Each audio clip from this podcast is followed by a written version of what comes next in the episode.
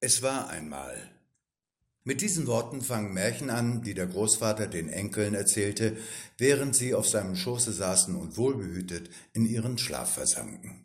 Es war einmal. Dies Etikett kann man wie ein Verfallsdatum heute auch auf das kleben, was wir vor nicht allzu langer Zeit geglaubt haben oder sogar für wahr hielten. Diese Entwicklung geht natürlich nicht an WMIA Incorporated vorbei. Immerhin behauptet man ja in den Vorstandsbüros, man sei der Zeit voraus. Was da dran ist, werden wir gleich sehen. Dr. Nemo hat zu einem Kolloquium geladen. Thema die Zukunft, gestern, heute und morgen. Dieses sicherlich etwas irritierende Motto ist einem Buchtitel entlehnt, dessen Autor Herr Professor Atemporale mit in der Runde sitzt. Zudem ist nebst den üblichen Verdächtigen auch noch der Mönch Andrea zugegen, denn Zukunft und Glaube sind ja irgendwie aus ähnlichem Holz geschnitzt.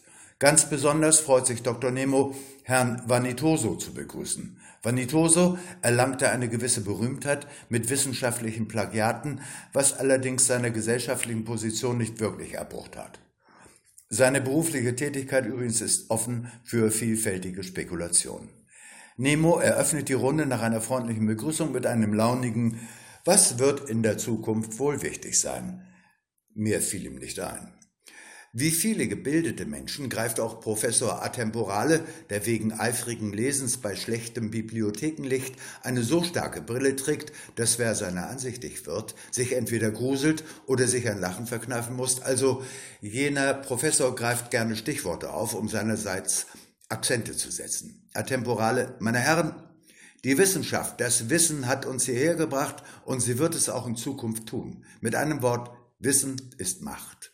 Und wer das Wissen besitzt, wird die Zukunft gewinnen. Apropos Stichworte, bei dem Wort Macht fühlt sich Vanitoso angesprochen. Vanitoso, die Macht liegt nicht im Wissen, sie liegt bei dem, der Recht hat. Atemporale, ja leider, dem Wissen wurde schon öfter mit dem Recht das Genick gebrochen. Vanitoso, wie meinen?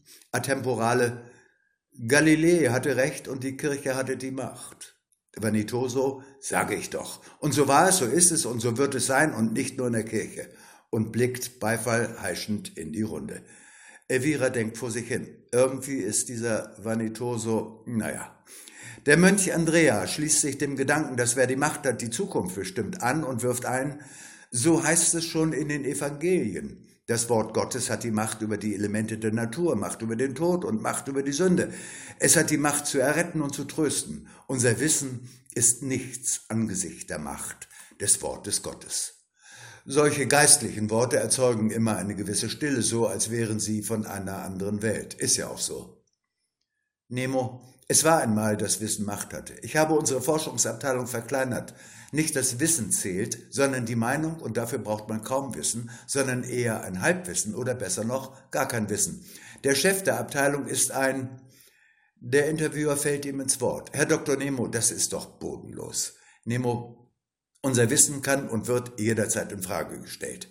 Die einen sagen, unsere Produkte seien gut, die anderen verdammen sie. Wir wissen und wir wissen nicht. Also fällt Wissen unter die Rubrik Es war einmal. Wir setzen auf Macht, um uns am Markt durchzusetzen. Interviewer, und woher kommt die Macht? Nemo, sie kommt von der Mehrheit und die kreieren wir. Das Wissen zählt nicht mehr. Nemo muss zum nächsten Termin. Elvira und der Interviewer gehen zum Fahrstuhl. Der Interviewer hält Elviras Hand. Interviewer, du bist wunderschön. Elvira, ist das so oder ist es nur deine Meinung? Na gut. Wie es weitergeht mit dem mächtigsten Unternehmen der Welt, erfahren wir, wie immer, nächsten Dienstag.